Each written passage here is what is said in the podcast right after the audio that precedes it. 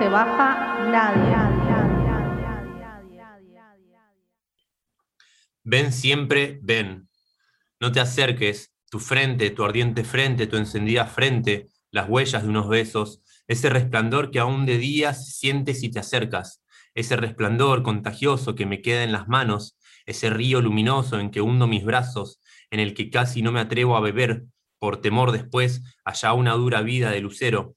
No quiero que vivas en mí como vive la luz, con ese ya aislamiento de estrella que se une con su luz, a quien el amor se niega a través del espacio duro y azul que separa y no une, donde cada lucero inaccesible es una soledad que gemebunda, envía su tristeza, la soledad destella en el mundo sin amor, la vida es una vivida corteza, una rugosa piel inmóvil, donde el hombre no puede encontrar su descanso por más que aplique su sueño contra un astro apagado.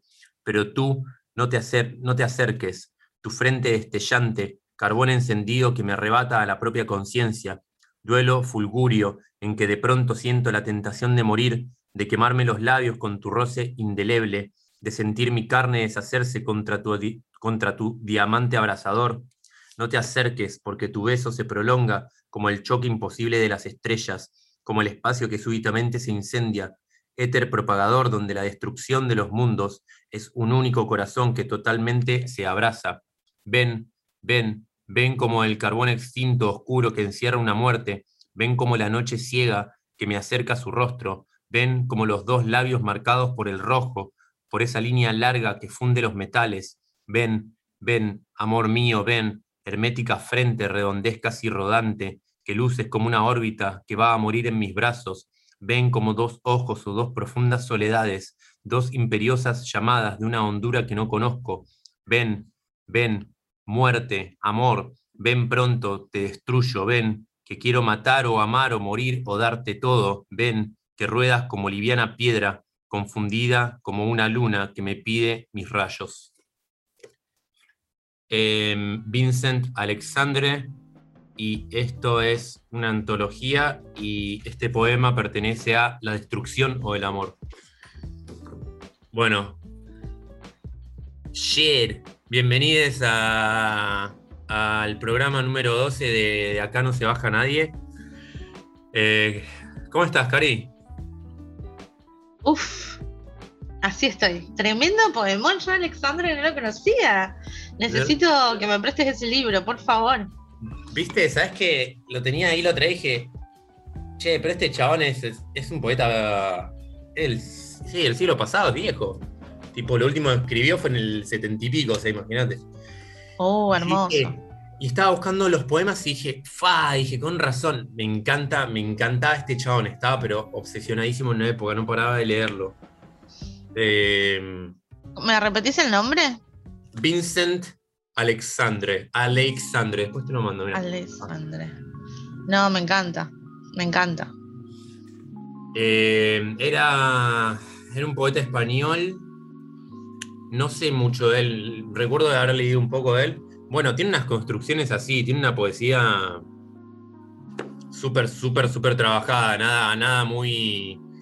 Nada muy para leer eh, no son como los poemas de que decía Girondo para leer, eh, ¿cómo era? ¿En el tranvía? En el, tranvía. no, no, Está para leerlos un par de veces, tan eh, duro, duro contenido. Eh, me encantó, me encantó como, como, ¿sabes qué estaba pensando? Que cómo trabaja la luminosidad y toda la, o sea, hace todo un poema, ¿no? Alrededor del amor, que vos decís, bueno, es un poema de amor, pero que labura todo lo, toda bocha de imágenes luminosas y estruendosas, como eh, cuando agarra y habla de los ojos, dos agujeros de soledad, algo así. Ah, Ay, no, no, no, no. Eh, a ver, para que se me perdió. Eh, dos, algo de las estrellas, ¿no? Sí. no te acerques porque tu beso se prolonga como el choque imposible de las estrellas. Cosas artificiales. Ya está, chau. Yo cada vez que leo algo así o escucho algo así, tengo ganas de retirarme. Como, ya está, ¿para qué? Sí, bueno, ya, ya, dijeron todo, todo lo, lo, hermoso del mundo, ya lo dijeron. ¿Qué? ¿Qué estoy haciendo? Me voy a poner con Photoshop a hacer collajitos. y chao. A ver cuál es la nueva, a ver cuál es el nuevo estreno de Netflix. Ya está, a ver, Pochoclos, here, aquí. no, bueno, mirá, qué loco, a mí me pasa al revés, a mí con estas cosas, viste, esos, esos libros de poesía que agarrás, no recuerdo ahora lo último que leí, pero me suele suceder eso, ¿no? Tengo ciertas cosas que las agarro y, y las leo y, me genera como un combustible adentro que me dan ganas de, escribir y de crear, no me queda como otra, ¿viste? Eh, pero no me pasa con todo lo que leo, ¿viste? Me pasó con, con Bustos, me pasó con, con Vincent Alexandre, bueno, me pasó con, no sé, con Olga, pero eh, me pasó con, con Malú Riola, esas cosas que leo y oh. digo, wow, viste, eh, quedas tan inspirado, quedas tan, tan cargado de todo eso, viste, de todo ese. De toda esa emoción de la, de, la lectura que. De, la lectura de uno sobre eso, ¿no? Ojo, porque viste esto de. Como decía, vos lo leíste en la facu, eh, ¿cómo se llama? Em, la muerte del, lector, ¿cómo se llama? Ah, el escritor. Eh, sí, ya sé quién decís, pero no me acuerdo cómo se llama. Martés. Martés. Eh, la muerte del escritor. Bueno, que en resumen es como que habla del ojo del que lee, ¿no? Que todo el sentido último y final está más allá de quien escriba, está puesto ahí, ¿no? Eh, ¿Sabes qué yo siento? Yo siento que todo ese laburo me, es un laburo subterráneo, en el sentido de que todo lo que. Mira, eh, hay una frase de Tamara Kamensain que, nada, bueno, contar que hace poco falleció, nos entristeció mucho, pero hay una frase de ella del libro de Tamar que es hermosa, que la voy a ir a buscar en este momento, así que rellena con dos segundos de, de contenido.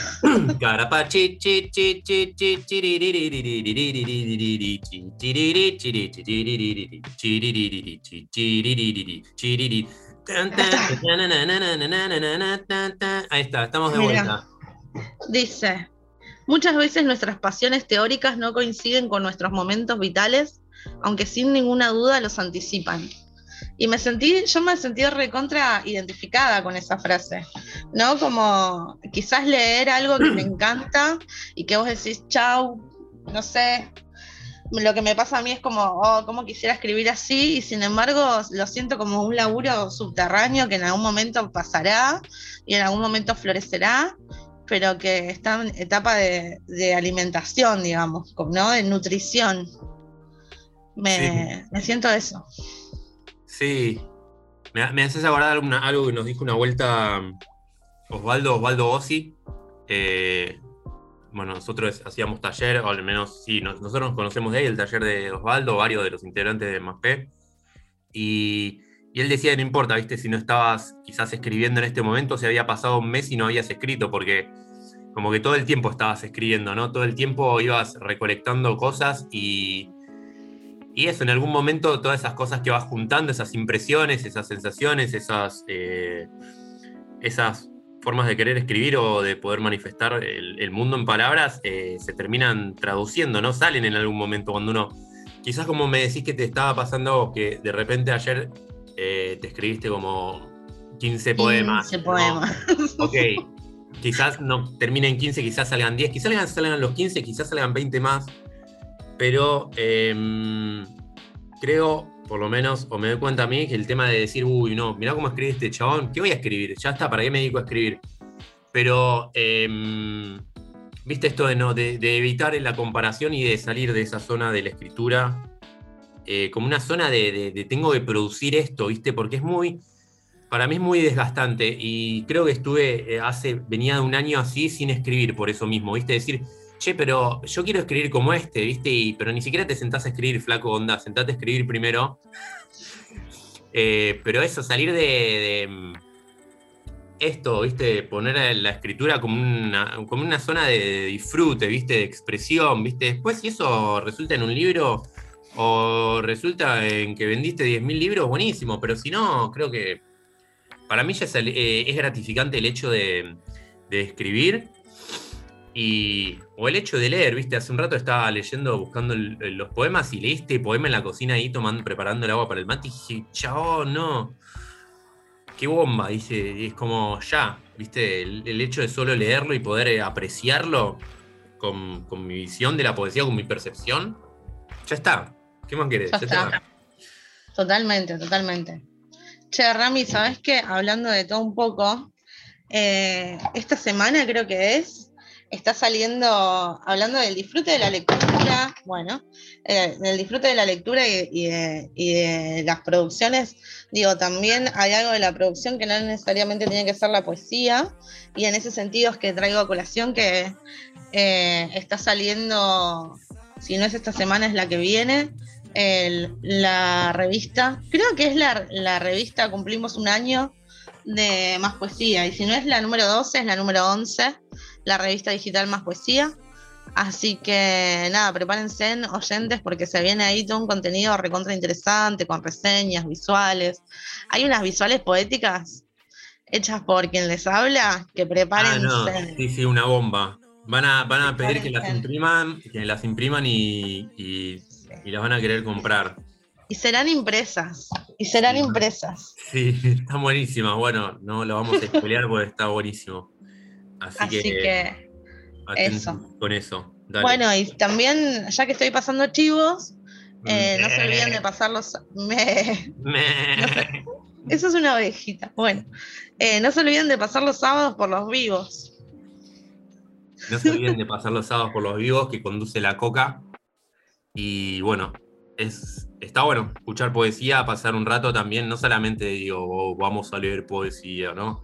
Reírse un rato, conocer otros poetas, eh, nada. Eh, yo, ya me estoy imaginando cómo va a ser eso en presencial. Ay, va a ser tan divertido. El poema está vivo presencial, va a ser una locura. Igual, o no estoy spoileando nada, estoy tirando una idea al aire. yo me lo imaginaba como, sí, como el sillón de Susana Jiménez y Caro, Caro parada así.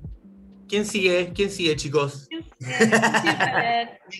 Bueno, ah, no se ve porque estamos en radio, pero nos estamos bamboleando. Eh, como Susana. Ambos hablantes como Susana, así, para un lado y para el otro. Así. Ok. Totalmente. Bueno. Eh, sí. Te tengo un flash poético. Buenísimo. Vamos. Bueno, el primero es el libro de Tamar, que acabo de nombrar, de Tamara Kamensain, y salió por Eterna Cadencia. Eh, después tengo La Piedra es el poema de Diana Velesi, que salió por Espacio Hudson, es un libro de entrevistas. Eh, tres, de Osvaldo Bossi, por Caleta Olivia. ¿Quién dijo que era fácil? de Andrew Lord, por Sindo y. Romance del vértigo perfecto, librazo, de Jacobo Figman, que salió por Desierto Editorial. Y por último, El arte de narrar poemas de Juan José Saer, por Seix Barral. Buenísimo. Así que ese es el flash que tengo para ustedes, mi querida audiencia. Che, no sabía, eh, eh, no sabía que escribía poemas también. Ay, sí, no sabes lo que escribe. Para la semana que viene te prepara un poemón de saber. Por favor, por favor. ¿Sabes que no leí, no leí nada de él? O sea, eh, lo de, esos autores súper, súper renombrados por su supongo no lo, no lo leí, ¿no? Eh, pero digo, eh, por su calidad, ¿no? De, escritura y no, no sabía, mira, no sabía que tenía, poemas. Eh, está buenísimo cuando descubrís eso, que hay escritores capaz, o gente que escribe narrativa y después también escribe poesía, ¿viste? Así que bueno. Sí, totalmente. ¿Sabes que Margarita Duras decía que, dijo en una entrevista que siempre el primer libro es de poesía? no sé si estaba bardeando la poesía o si la estaba abrazando, pero me dio mucha risa. Claro. Sí. Eh, sí. Sí que eh, me quedé colgado. Sí, estaba pensando en, ciertos autores que quizás no fueron muy grosos, eh, no sé, en narrativa, pensaba, bueno, los principales como los más fuertes, ¿no? en Cortázar y en Borges y, que en realidad nunca... ¿Eh? Sí, Borges tiene poemas que son increíbles. Ambos, tienen, sí, sí, ya los. Eh, sé que ambos tienen poemas, sé que ambos escribían, pero digo, nunca se destacaron por, por eso, ¿no? Por eso, tal cual. Sé que tiene. De hecho, tengo un libro de, poemas de Borges y. leí algunos, no leí muchos, la verdad, de las primeras épocas de él. Una locura. Una locura. Eh, bueno, eso, flash poético. Y ya. Flash poético. Eh, bueno. Eh, ¿Qué hacemos? ¿Les dejamos con el mic abierto? ¿Me querés contar algo más? Les dejamos con el, con el mic abierto. No, creo que, que con eso es suficiente. Les dejamos con el mic abierto y unos temitas mechados. Y eh, en el próximo bloque la tenemos a. Pola Gómez Codina en. Oye ladrar los perros.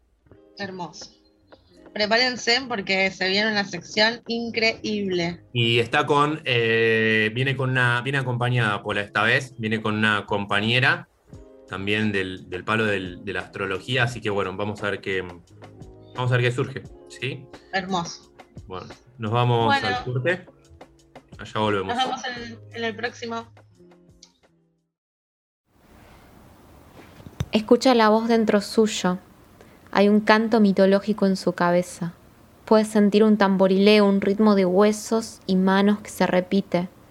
La voz dentro suyo clama su nombre como si quisiera despertarla de un sueño profundo, pero ella no quiere aprieta los párpados, quiere callar todas las voces, romper los tambores y quebrarse los huesos, solo para sentir que sigue sintiendo.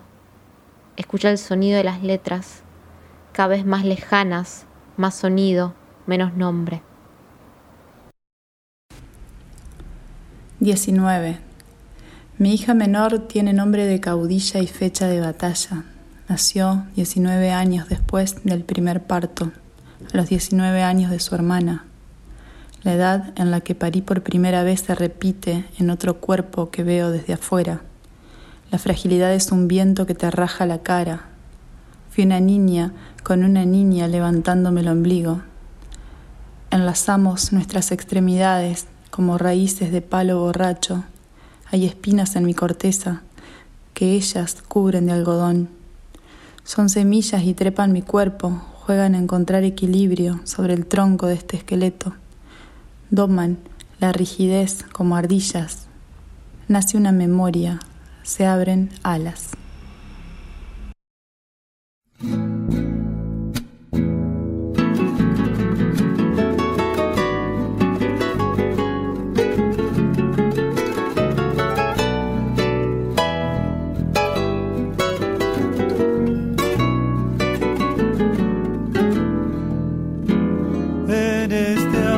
De patio y sol, donde la vida es nada más que ver mi siembra dando a luz.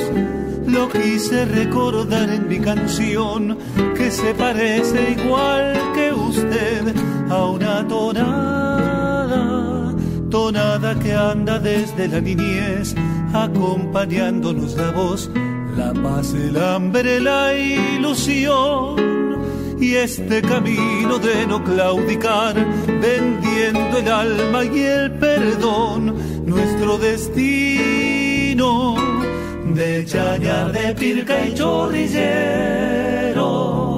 andar a mi copla por febrero, de algarroba y luna de nogal, de arroyo y cielo volveré a San Luis.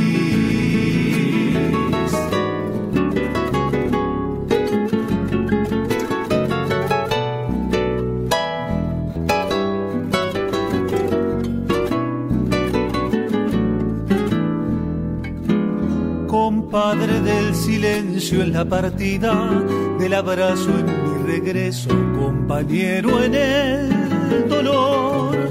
Te dejo estrofas de este corazón que fundamentan mi amistad de vino eterno, eterno de venir de nuestras almas a este cielo de guitarra, serranía de canción es el umbral de vida que a pesar de los pesares no sabrá de despedida, de chañar de pirca y chorrillero, andar a mi copla por febrero, de algarroba y luna de nogal, de arroyo y cielo, volveré a San Luis.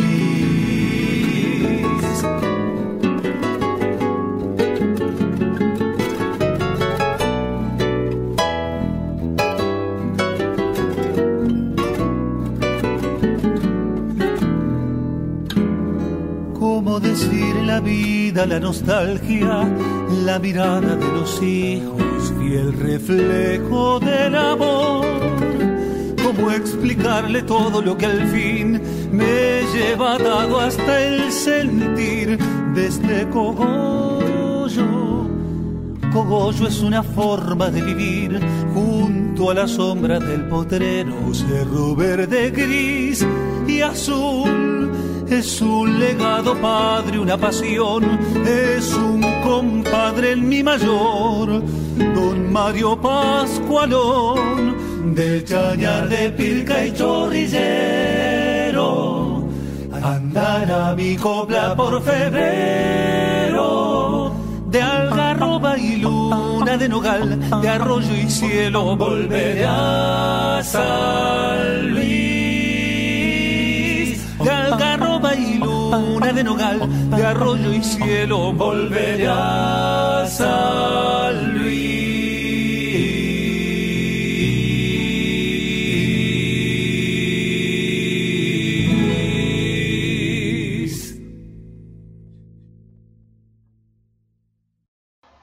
No se olviden de mandarnos sus poemas al mail de acá no se baja nadie arroba gmail.com para la sección de micrófono abierto. Un día, echa una loca, una perra, una zorra, una yegua. Ya no soporta y abre la jaula. Grita. ¿Pueden escucharla? Corre descalza. Olvidó los documentos. Él los rompió. No podemos tomarle la denuncia, dice Nancy Poletti. ¿Y ahora? ¿A dónde va a ir? Llora. ¿Pueden escucharla? Está tan cerca. Grita otra vez. ¿La escuchan ahora? ¿Escuchan el ruido de su grito cuando cae? ¿No ven la fila de cuerpas, la montaña de huesas, la herida que sangra, el río de llanto que atraviesa la ciudad? Habrá que volver a nacer en un jardín, en una marea, solo de mujeres, donde nadie te mate por ser.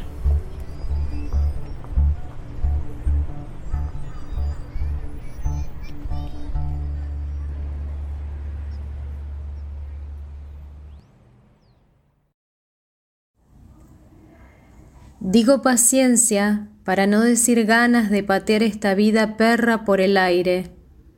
Digo amor para no decir costumbre de aguantar el aliento agrio de la mañana. Digo hijos para no decir atadura que me ancla siempre al fondo de las cosas. Digo cansancio para no decir abismo irreversible del alma muerta. Ese gendarme alegre. Un poema académico. Ese gendarme alegre de navaja en cada media que se arregla la gorra es un huevón deepfake sin web, de fuego bajo y encumbrada espuma. Es reina en su tarima de echar vaina, con un dejo pendejo de estratega del ego de pensamiento corto y largo cuento roto, un ladrillito lego tras de otro para treparse encima, barro en el pedestal del ahito alpinista intelectual y simulada convicción más iba. Avaro delegado de su casta que se lanza a robar y con la farsa de su diezmo disfraza de solidaria castidad su asalto. A ver, a ver, a ver, a ver ese berrinche y cuánta alfa hería del macho cuidacoche de la torre de marfil municipal, feliz en la pereza del tropiezo del dicho con el hecho, se te quema el helecho debajo de tu asiento que sustenta tanta cínica venta de cortinas de humo orgánico, orgánico, orgánico, orgánico, orgánico, orgánico, orgánico.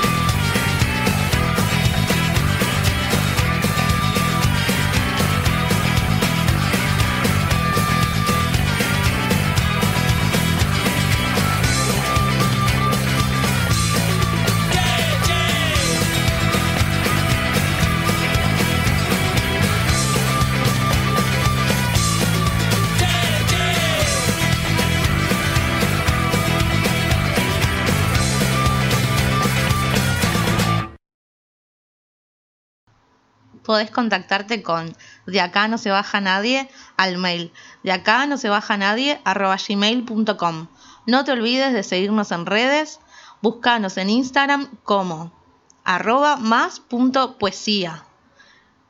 También recordarles que tenemos una revista digital a la que, en la que recibimos propuestas al mail más poesía revista digital arroba gmail.com. Mantel con trama de estrellas. Las palabras vienen rebotando en caída libre desde el techo hasta caer en el estanque, que somos nosotros. Y al caer la palabra nace un surco, le sucede otro y en simultáneo otro. Somos llovizna que dibuja marcas, agua sutil sobre estrellas tristes, gota latiendo entre el silencio y la presencia. Casi no hay mirada, es un herido en el suelo que hay que dejar quieto para evitar daños mayores, así que miro las estrellas, simétricas, opacas, mientras las gotas me salpican el pecho, la frente, los ojos quietos.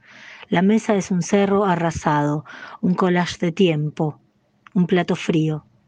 Nos separa una silla y es continente, nos une el círculo vivo de las cosas que nombramos, tratando de entender esta marea, tratando de sostener el mar entero desde el centro de la tierra. La ternura es tan paciente del dolor, somos enfermeros del desastre. Pienso que te quiero, pero el plan que no salió nos perfora el cuerpo, el mismo cuerpo del que todo se derrama. Nuestro cosmos entero descansa muerto arriba de esta mesa. Jugar a querernos. ¿Por qué me desespera tanto que no me mires? El espejo me miente y yo lo dejo.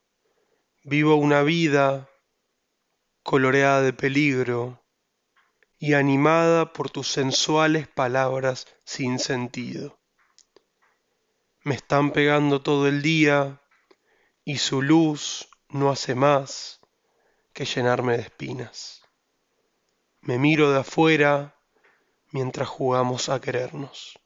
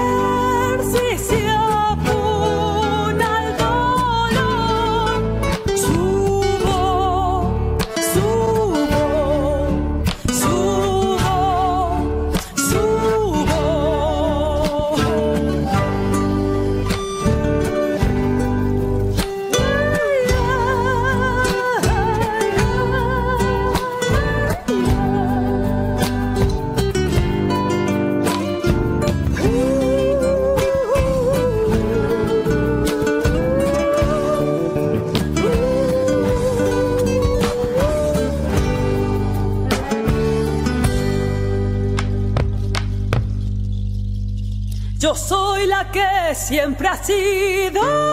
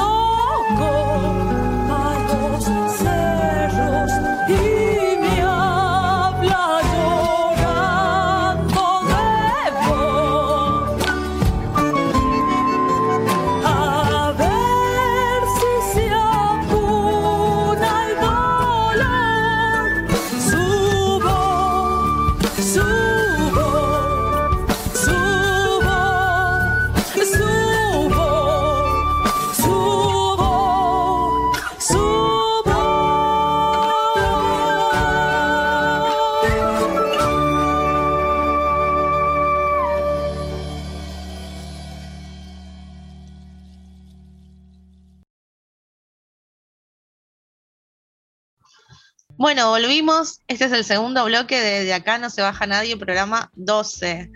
En este segundo bloque, como les anticipamos en el bloque anterior, estamos con Paula Gómez Codina en la sección Oye ladrar los perros. Esa. Casi siempre me equivoco, Paula. Eh, así que nada, invitamos a Paula que tiene una invitadísima para esta sección. Hola, ¿cómo les va? Hola, Poli. Bienvenida. Gracias. Bueno, como decía Cari, hoy tenemos una invitada, amiga y aparte nueva incorporación al staff de este bello programa radial. Eh, es Ada Jimena Marcos y bueno, les cuento antes de darle la palabra que Ada es eh, psicóloga junguiana, es poeta, obviamente, porque más P, eh, y también, digamos, es, astróloga, investiga hace un montón lenguajes simbólicos eh, y es magíster en escritura creativa de la UNTREF. Ahí nos conocimos, así que bueno, feliz de que estés acá, bienvenida a nuestra sección. Muchas gracias, gracias amiga querida, gracias Polite, gracias Cari, gracias Ramiro, gracias al equipo de Más P, así que feliz de estar aquí con ustedes, un placer. Bienvenida, bienvenida. Un gustazo, un lujo. Y bueno. Y bueno, y hoy, eh, ¿se acuerdan que veníamos hablando del nombre de la sección que es Oye ladrar los perros, con el que Cari siempre se equivoca? Mentira, igual, una vez nada más. Eh, y, y, bueno, ¿y de dónde venía? Que sale de un poema de Olga Orozco que se llama La cartomancia y está en un libro eh, de 1962 que se llama Los Juegos Peligrosos. Y vamos a hablar hoy de ese poema, eh, ese poema gema, ese poema joya de Olga. Y que creo que somos todos acá eh, equipo fan de Olga, me parece, sí. Totalmente, por mi lado, levanto la mano. Sí, sí, claro que, sí. Y, Viva Olga. Sí, ¿no? Como remera. Ramiro no lo ven, los, oyentes no lo ven, pero Ramiro fue a buscar la, obra de, y también La poesía reunida de la querida Olga. y le está acariciando su, rostro. Eh, que em, no, Ada, que este poema eh, estábamos investigando para armar, ¿te acordás? Y que tiene una historia como súper interesante porque para quienes no sepan, eh, Olga, eh, Olga Orozco era tarotista, tiraba las cartas. Y eh, bueno, cuenta ella en una entrevista que le hacen eh, que dejó de hacerlo por un sueño. Me pareció, no sé si lo viste, por un sueño que tuvo. Sí, lo vi. A mí me pareció alucinante también eso, ¿no? Como ya, como carta de presentación de sí misma, la importancia que le daban los sueños. No cualquier persona toma una decisión así de radical por un sueño, ¿no? En ese sentido me hacía acordar mucho a Jung, que también tomaba decisiones por, guiado, totalmente guiado por sus sueños eh, que bueno, una costumbre de los pueblos antiguos, va, decidir en base a los sueños que después se fue perdiendo, pero bueno, en Olga encontramos a alguien que recupera esa costumbre. Sí, ¿no? Esa conexión fuerte con el mundo interior. Con el mundo onírico. Eh, y esa capacidad de interpretar el mensaje, ¿no? Porque era súper interesante también, ¿no? Ese lugar de poder que ella sentía que ocupaba al tirar las cartas, ¿no? Y el borde filoso que transitaba en esa especie como de, de ¿no? De, inflación que puede llegar a dar ese saber y la, sabiduría de también alejarse de ese lugar, ¿no? Y de relacionarse, ir relacionándose igual con la cartomancia desde otro punto.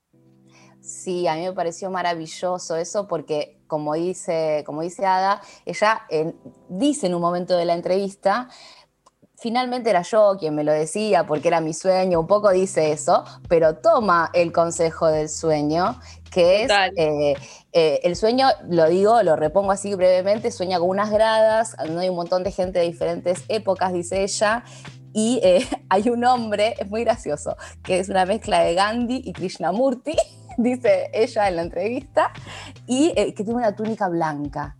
Eh, y, Olga Orozco, palabras textuales, dice, evidentemente me estaba juzgando, esa es eh, no, eh, la interpretación, me estaba juzgando, yo no oía las palabras, pero las sentía como si hubiese una comunicación mental.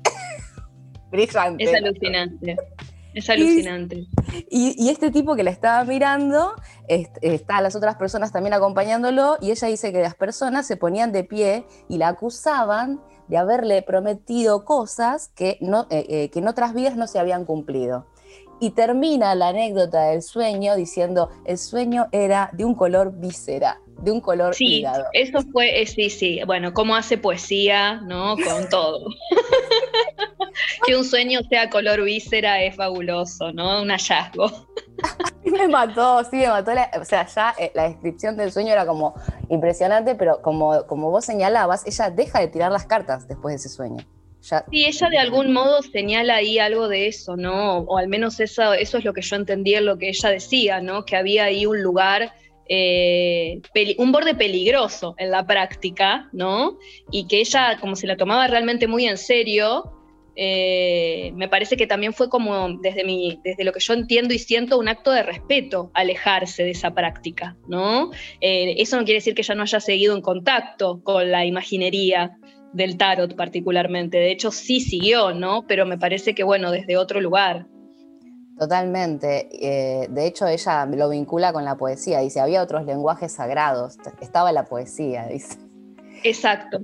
Pero mm, pienso en eso, pienso en los juegos peligrosos. Vos decías el borde peligroso. Los juegos peligrosos es el nombre del Yo pensaba en lo mismo.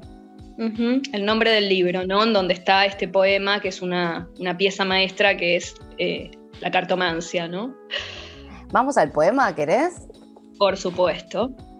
Les podemos decir del poema que es muy largo, para quienes no lo hayan leído, y que con Ada eh, pensamos que, o sea, lo, quisiéramos leer, pero sabemos que es una lectura de intensidad y de una extensión que nos llevaría el segmento. Así que hicimos una selección y vamos a leer pequeños pasajes del poema y luego, por supuesto, invitarles a que vayan al libro y lean el poema, pero no haremos la experiencia de leer el poema completo, que me parece que es una aclaración que está buena. Que vale la pena, sí, y que ojalá que esto les despierte la curiosidad suficiente para ir a leerlo completo porque es imperdible es nuestro objetivo, es nuestro objetivo que les pase eso. Eh, bueno, vamos a leer el, eh, vamos a leer el comienzo donde está nuestro, nuestro nombre, el, el, que pensamos con nada para este segmento, la cartomancia. Oye ladrar los perros que indagan el linaje de las sombras. Óyelos desgarrar la tela del presagio. Escucha, alguien avanza y las maderas crujen debajo de tus pies como si huyeras sin cesar y sin cesar llegaras. Belleza. qué comienzo. Eh, y ahí hay una carta un poco, ¿no? Velada en ese, en ese comienzo. comienzo. Es muy sutil la referencia, ¿Por qué? Hay que conocer el tarot para poder, ¿no? Y cómo también es un poema que cuando uno también puede ir a buscar las imágenes de las que ella habla, se genera un diálogo ¿no? entre ambos lenguajes, el de la poesía y el del tarot.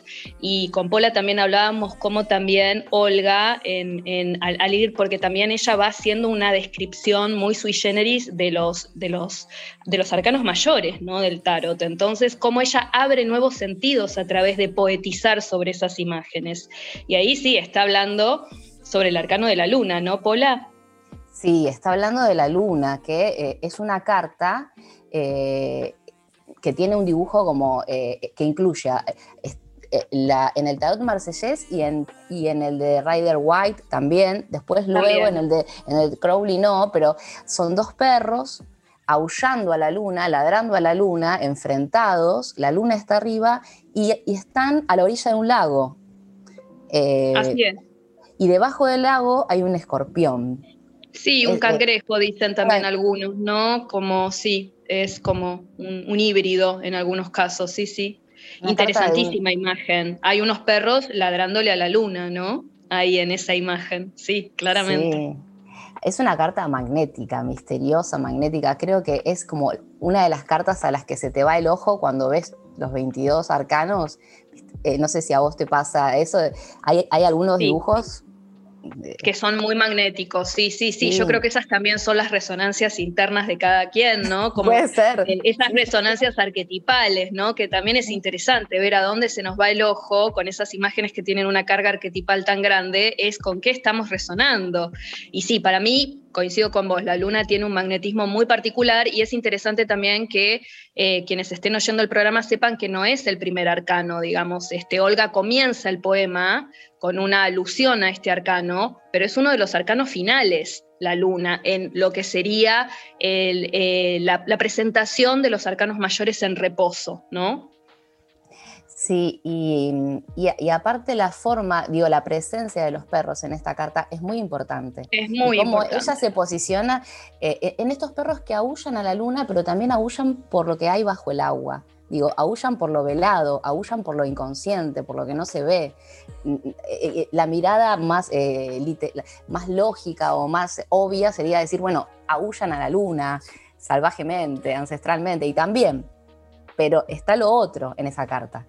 Está como sí, es una carta que trabaja la apertura del inconsciente o el ingreso al mundo inconsciente, totalmente. El mundo lunar, además es una carta nocturna, ¿no? Donde la única luminaria es la luna y en la noche la noche tiene una asociación simbólica con el inconsciente, ¿no? Es una zona de penumbra donde las cosas se mezclan, se ven confusas, donde aparece lo instintivo reprimido, ¿no? Entonces, los perros también como representación de ese costado. Eso, entonces, ella está entrando ya en un umbral, ¿no? Pola, como nos está introduciendo en una atmósfera con esto. Sí, totalmente. Es, es una tirada que ella, eh, no sé si lo dije, se hace a ella, a ella misma este poema. Ella cuenta que este, este, poema nace de una tirada de cartas que ella se, se realiza a ella misma y, está también hablándose como poeta. Esta idea de hoy, oí los perros, no la a la luna. O sea, un poco es un consejo de poeta, me parece. O sea, escucha, se dice a sí misma. Sí, totalmente. Eh, pero va, sí, como decís, eh, como decís vos, va avanzando, va como y creando también eh, esos nuevos sentidos, o sea, realmente vuela, vuela con el tarot. Olga Orozco es algo de otro mundo lo que hace, hay que decirlo. Sí. realmente. Hay, La manera que tiene ella de hablar de esas imágenes, ¿no? Es eso, abre nuevos sentidos para quienes conocemos el tarot y después vamos al poema te ilumina nuevos sentidos sobre esas imágenes, realmente. Sí, sí, totalmente. habíamos eh, elegido otro pasaje eh, que es, eh, como, como decía Ada, hay un montón de referencias al tarot en todo el poema. Se van nombrando otros arcanos mayores. Aparece em, la estrella, aparece la, eh, em, la, templanza, el sol, la fuerza, el ahorcado, la muerte. Hay muchas referencias. Nosotros vamos a detenernos en algunos pasajes y, y hacemos un salto del comienzo y nos vamos a un pasaje del poema en el que se hace eh, alusión a la carta del loco, que es también un momento como interesante queríamos mencionar. Lo leo. Vale más descifrar el nombre de quien entra. Su carta es la del loco, con su paciente red de cazar mariposas. Es el huésped de siempre, es el alucinado emperador del mundo que te habita. No preguntes quién es, tú lo conoces, porque tú lo has buscado bajo todas las piedras y en todos los abismos. Bueno, es, hermoso. Se dice ella, ¿no? Aparte, eso, pensando en esta idea, ¿no? De, la autotirada. es como una autoconfesión, ¿no? Como decíamos que ella está como a través de, esa tirada y de esa poetización sobre la tirada, como recapitulando sobre su vida también, ¿no? Y bueno, ahí es como un momento de, gran autoconfesión, como bueno, vos sabés que lo buscaste, ¿no? Sí, porque aparte este poema, eso, es, es, como ese desdoblamiento de, la, de la autoconciencia, porque es una segunda que se habla a sí misma, ¿no? O sea, vos lo sabés, vos escuchás a los perros, pero ese vos es un yo también. ¿Qué podemos decir de la carta del loco? Ada.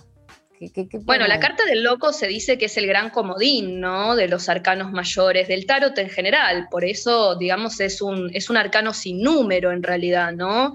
El, tarot es el, el, loco es el que inicia el viaje, ¿no? El que va a iniciar el viaje y el que va a recorrer el viaje. Y es ese impulso, justamente, de locura, de, riesgo, ¿no? El personaje es medio como una especie de arlequín que anda caminando por una cornisa, ¿no? Un loco, eh, un loco total. Un loco, claramente, ¿no? Una especie de bufón. Aparte tiene un perro, hablando de perros, tiene un perro que lo muerde sigue por detrás como diciéndole, vení, loco, no te vayas. Y, tiene el pantalón que se roto. interpreta que es también una parte instintiva con la que está conectada el loco, que es la que lo salva de los peligros, porque el loco está caminando realmente, literalmente en una cornisa, ¿no? Entonces, su propio instinto representado en el perro es lo que lo mantiene arraigado a la vida y es el que sale a explorar, ¿no? Sale a hacer el viaje que propone este lenguaje de imágenes que es el tarot y que en realidad lo que codifica son experiencias universales de vida, ¿no? Entonces el loco es el que se lanza a explorar los abismos, claramente, ¿no? Quien no tiene conexión con el loco no viaja en la vida, ¿no? Se queda, se queda, se queda, ¿no? Es verdad, el, el loco se arroja y quizás se cae, pero si se cae, bueno, se va a caer sonriendo, dice, creo, Sally Nichols, ¿no? En el libro. Exactamente. Se va, a caer con una sonrisa, va a caer como, no sé, eh, muy Indiana Jones igual. Yo lo veo como muy bien aspectado al loco en general cuando aparece. A mí me gusta pensar que al loco le va a ir bien porque me gusta esa idea de que se manda y está como decís vos, al borde del abismo. En la, en la carta literalmente, eh, en, una más que en, la, en, una versión más que en otra, en el de... en la de Ryder White, mucho más abismado ese loco que en el Marsella, sí. Muy parado, o sea, realmente al mm. borde del abismo y se puede ver esa zona límite, pero la curiosidad es más grande en este arcano, ¿no es cierto? Hay algo. Totalmente, totalmente hay una gran curiosidad y una, una gran, un gran interés por explorar, ¿sí? Y, bueno, va acompañado de esto, de su instinto, y va liviano de, equipaje, ¿no? Que me encanta como lo dice, porque él lleva como una bolsa de mendigo, un palo con una bolsa, anda muy liviano de equipaje el loco. Para poder explorar hay que andar livianos de equipaje, lo cual significa también andar livianos de preconceptos, livianos de estructuras mentales, ¿no? Que ella lo, lo simboliza con esta red de cazar mariposas, ¿no? Que es hermosa la metáfora. Eh, no, que pensaba que cuando charlábamos esto decíamos, explicar el poema no, porque es imposible y, sería tonto y no tiene sentido, pero sí poner a resonar estos dos lenguajes, ¿no? Y, la forma en que ella hace referencia y a qué hace referencia es una retro, ¿no? De la lectura. Y a mí me, impacta, me impacta como ese desdoblamiento ¿no? del, yo, lírico, que es una segunda, que dice, no preguntes quién es, tú lo conoces, tú lo conoces, o sea, vos fuiste a ese abismo, vos te encontraste con ese abismo. Hay una, ¿no? Eh, una conexión también con una búsqueda, pienso, de lo poético. Sí, totalmente. Yo pensaba lo que vos decías que charlábamos de eso, ¿no? Que una se engolosina y quiere empezar a entrar en los múltiples sentidos del poema, pero un poema no se puede explicar porque es un símbolo un poema, es inagotable y cuando uno trata de explicarlo, trata de, está matándolo también en algún lugar. Entonces, no, la idea no es explicar el poema, pero sí dar lugar a ciertas resonancias que también son nuestras y que pueden ser compartidas o quienes vayan al poema pueden encontrar muchas otras. Y, creo que ese desdoblamiento del que vos hablás, Paula, es muy notorio, porque además ella ya entra, digamos, al poema desdoblada, porque ella es a la vez quien tira las cartas y quien las interpreta, quien, las, quien la escucha. Están los dos lugares a la vez. Está en el lugar de intérprete del lenguaje y está en el lugar de oyente del mensaje. Están los dos lugares a la vez. Entonces el desdoblamiento está porque es una autotirada también, ¿no? Absolutamente. Y bueno, y tenemos dos fragmentos más, así que te Así es. invito a que pasemos. ¿Tenés ganas de leerlo? El que habíamos Sí, seleccionado adela- más adelante. Bueno, lo tenés vos ahí, así que mejor yo hago silencio. Este fragmento está bastante más adelante, de hecho, de hecho ya este, casi terminando, ¿no? Y dice así, vas a quedarte a oscuras, vas a quedarte a solas, vas a quedarte en la intemperie de tu pecho para que hiera quien te mata. No invoques a la justicia. En su trono desierto se aisló la serpiente. No trates de encontrar tu talismán de huesos de pescado, porque es mucha la noche y muchos tus verdugos. No, no trates de encontrar tu talismán de huesos de pescado, bueno, es lo primero que a mí se me viene eh, a la mente. Eh, eh, el primer verso que me salta así, pensando en, lo, en que es pisciana, ¿no? Un, un sol en. Totalmente. Hola, Y ahí aparece una alusión, ¿no? Sí. ¿A vos qué te hace, a dónde te lleva este pasaje? Este pasaje a mí me parece súper potente, ¿no? Me parece que es un pasaje, a mí me, esto, vas a quedarte en la intemperie de tu pecho para que hiera quien te mata. Y esta otra frase, ¿no? No trates de encontrar tu talismán de huesos de pescado porque es mucha la noche y muchos tus verdugos. A mí me da la sensación, y esta es la resonancia que hace en mí, creo que es un buen momento, Pola, para leer el epígrafe que Olga elige para este poema, que hay algo que empieza ya a tornarse extremadamente circular en este poema, ¿no? Sí, ahí eh, está, está la referencia a la serpiente también, que, bueno, gracias a vos, yo sé que está, hay, hay- hay que también pensar en la Uroboros. Eh, contalo vos, que me parece que... Sí, el uroboros es un, es un símbolo muy antiguo, que es la serpiente que se come la cola, ¿no? Que forma como una especie de círculo, claramente, ¿no? Ahí está la remisión a esta idea circular de totalidad, de que el principio es el fin y el fin es el principio.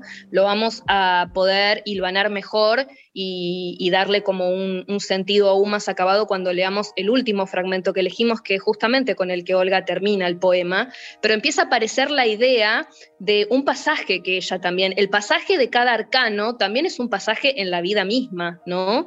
Y como si ella estuviese también hablándonos de esos pasajes que son cierres de etapas, cierres de formas de conciencia, de tomas de conciencia, y también a su vez aperturas, que ella en la entrevista lo dice, ¿no? Que para ella eh, la muerte también en algún punto es como un nuevo nacimiento, ¿no? Y ella dice, bueno, si nacemos de este lado llorando, yo no sé cómo qué va a pasar cuando yo pase del otro, ¿no? Sí me imagino que voy a pasar desesperada, ¿no? Eso a mí me conmovió muchísimo.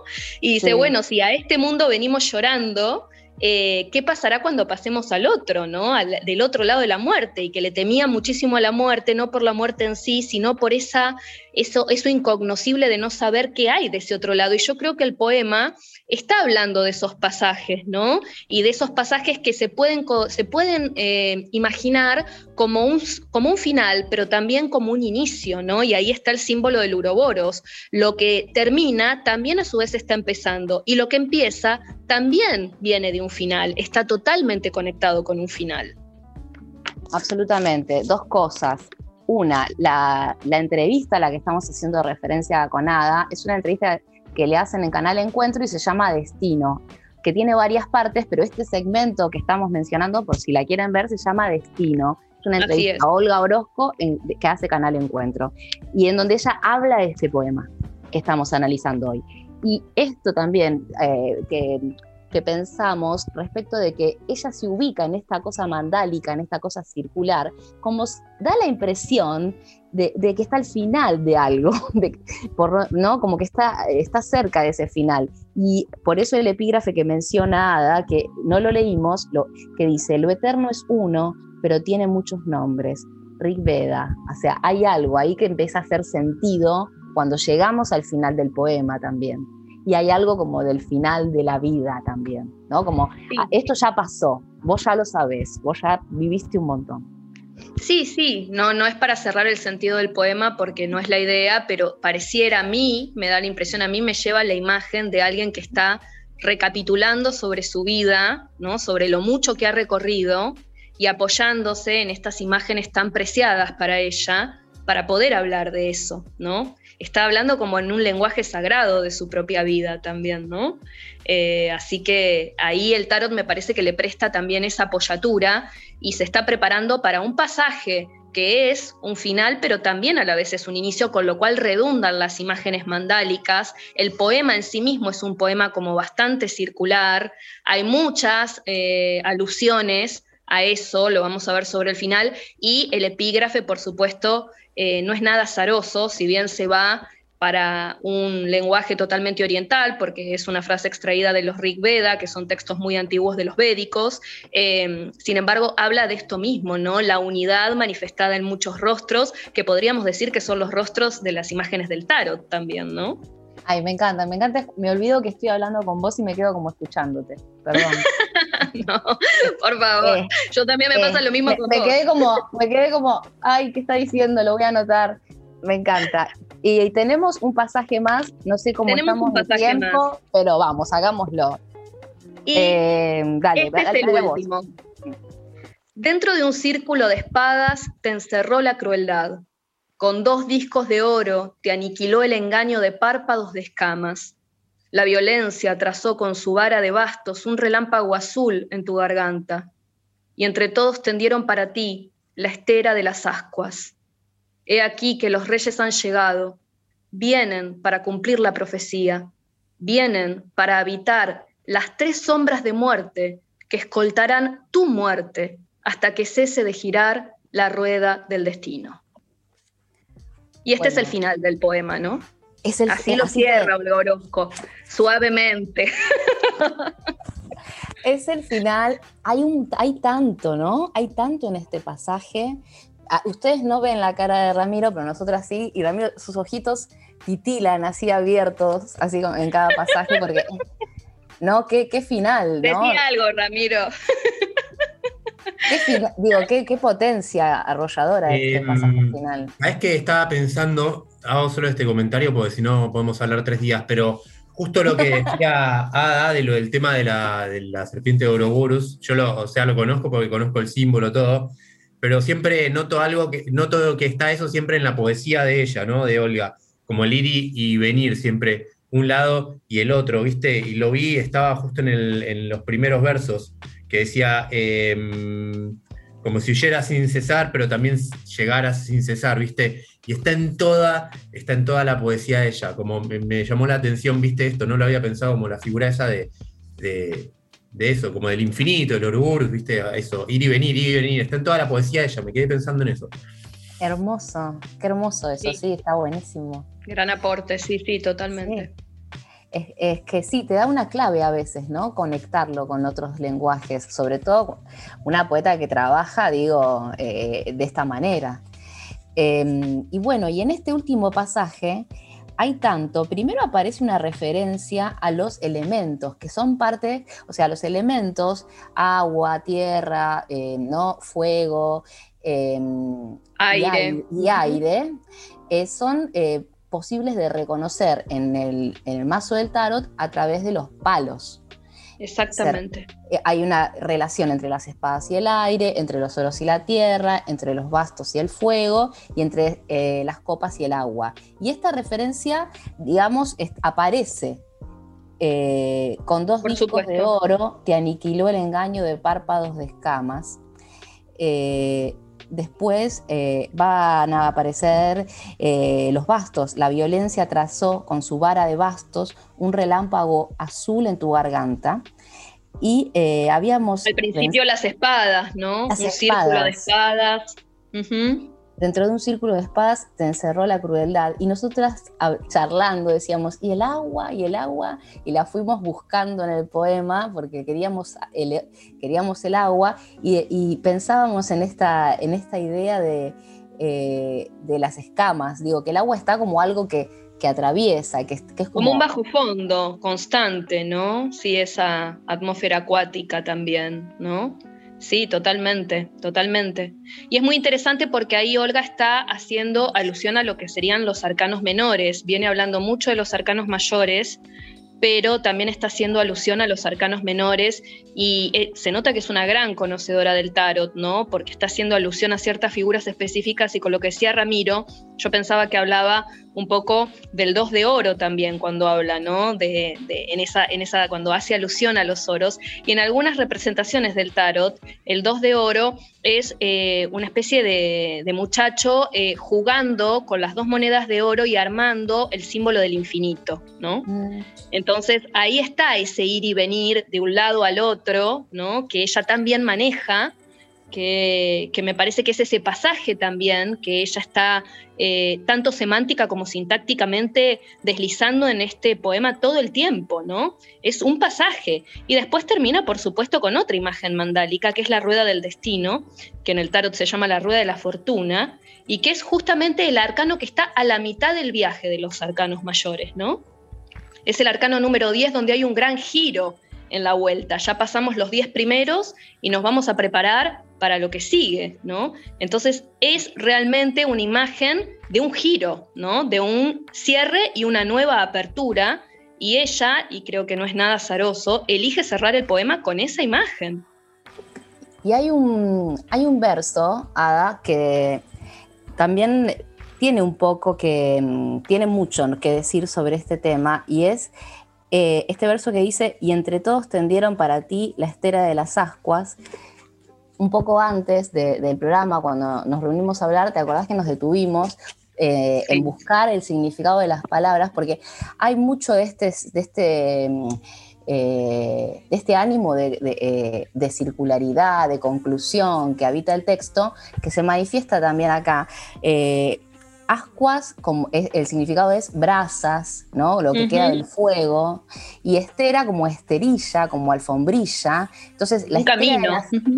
y, la estera de las ascuas, entonces, es posible de, ser pensada eh, como, como esa alfombra de brasas que puede permitirnos eh, cruzar a otro pasaje. En algunas, hay, eh, hay, ¿no? Como ritos de esta índole, en algunas... Eh, incluso la cultura cristiana, ¿no? El caminar sobre las brasas en, ciertas, en ciertas fiestas particulares.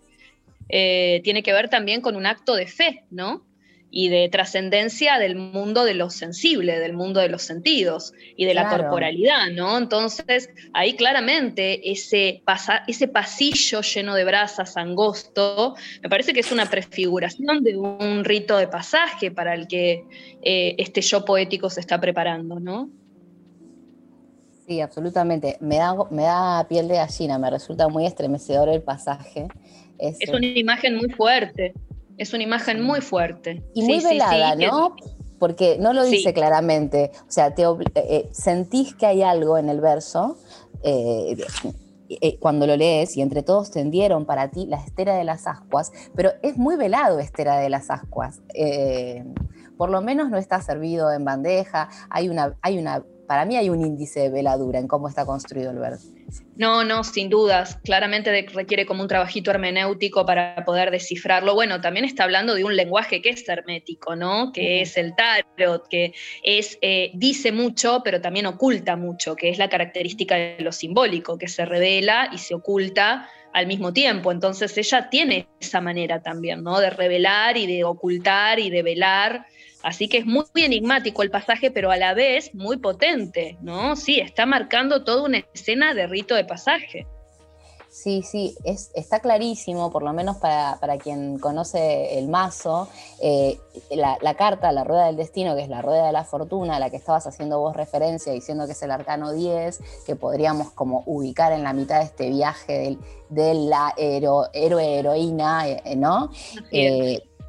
Está también eh, acompañada esta rueda por eh, tres monitos y eh, sé que vos tenés un trabajo interesante con las trinidades, con las moiras. ¿Vos crees que puede haber un vínculo en esos tres monitos que aparecen en la rueda de la fortuna de la carta 10 y las moiras? sí, totalmente. Totalmente, esas figuras que aparecen en trinidades, que aparecen en muchas mitologías, en la griega se llamaban las moiras, pero en, las en la vikinga se llamaban las nornas, en la báltica eran las laimas, eran trinidades eh, de mujeres que eran hilanderas, ¿no? En, todos los casos eran hilanderas, usaban la rueda, el uso para hilar, ¿no? Y eran representaciones del destino, ¿no? De quienes hilaban el destino, ¿no? El destino como un hilo, como un tejido, es un simbolismo que se repite, ¿no? Muy arquetipal, muy profundo y que se repite en muchas culturas. Entonces, claramente, esta rueda del destino es la rueda del tejido y aparecen estas tres figuras. En el tarot de, Marsella está más claro que es alrededor de una rueda de hilar, ¿no? Eh, que marca eso, la rueda de nuestro destino, nuestro camino, pero también un giro, que a veces estamos arriba, a veces estamos abajo, ¿no? Vamos al compás de ese pulso y en el de Rider White eh, es un poco más eh, simbólica la imagen, en el de Marsella por supuesto que también, ¿no? Pero está un poco más eh, llevada hacia un lugar en donde hay como una, especie de finge, ¿no? En, en el círculo, adentro del círculo hay inscripciones, ¿no? Bueno, tiene como una cuestión un poco más eh, tirada hacia otro lugar, pero a mí me parece que en el Marsellés está directamente asociado a estas figuras eh, que son las hilanderas del destino y que marcan eh, esto, ¿no? Puntos que, también que son encuentros con lo destinal, ¿no? Sí, como la muerte. me parece que sí, y me parece que tenemos mucho más para decir de estas hilanderas, así que te propongo que volvamos a hablar de estas hilanderas pronto. Cuando quieran. Cuando quieran. Tenemos más, pero hoy vamos a cortar acá. Hoy hasta aquí, hasta aquí es suficiente, Polita querida. bueno, que, wow. wow, chicas. Qué, qué, seccionón que hicieron. Estoy muy contenta de, esta incorporación. Eh, así que nada, nos volveremos a ver una vez por mes. Estoy muy contenta.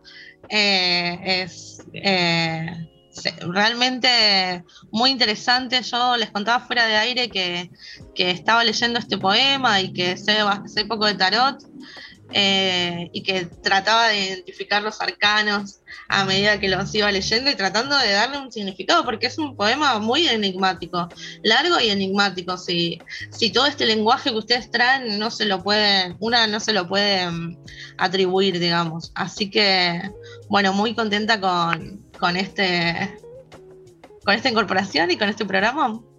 Muy, gracias, Cari. Gracias. Un placer. Gracias. Muchas gracias. Estuvo buenísimo. Es, muy, muy, rico. La verdad está para, para abrirlo y seguir eh, bueno, charlándolo. Así que bienvenida, Ada. Gracias, Poli, por volver con tu sección, con su sección. Y los esperamos. Les esperamos eh, pronto. Nos vemos pronto. Gracias a ustedes también, chicas, que hacen toda esta movida, que, habilitan estas conversaciones hermosas. Gracias. Y gracias, Pola querida, por invitarme a este espacio maravilloso. Así que. estamos todos chochos. Hola, estamos todos. Es un programón. Escúchenlo. Todos, contentos. Ada va, ya forma parte de eh, la columna de Oye ladrar los perros. Eh, vienen con Pola, vienen en conjunto ya. Ada, más compañeras. Ada más Ada me encanta. Ok. Así Muchas gracias. Gracias, gracias a ustedes, chicas. Bueno, eh, Cari, ya nos vamos, ¿no? Hasta acá hay que bajar la persiana. Eh, ¿Algún anuncio? ¿Parroquiales? ¿No? ¿Nos vamos? Eh, no, los saludos de siempre. Eh, muchas gracias, muchas gracias, Numbarton, por el espacio. que bueno, a mí yo siento que esto se pone cada vez más picante. Así que muy, muy agradecida a Numbarton. Em, y nada, no se olviden de seguirnos en redes, no se olviden de mandarnos sus poemas para que salgan en el mic abierto. Pero bueno, toda esa información la tienen en arroba más punto poesía. Ok, buenísimo, Cari. Y un saludo muy, muy grande a Martín, nuestro eh, editor, y a eh, Gaby Roth, nuestra productora. Y bueno, hasta acá llegamos. Eh, nos vemos el domingo que viene, gente. Y bueno, esto fue una nueva emisión de, ¿cómo dice? De, acá, ¿no? No se baja. Nadie, no se baja. Nadie, nadie. nadie. Gracias, chiques. Buen domingo. Chau, chau. Buen domingo.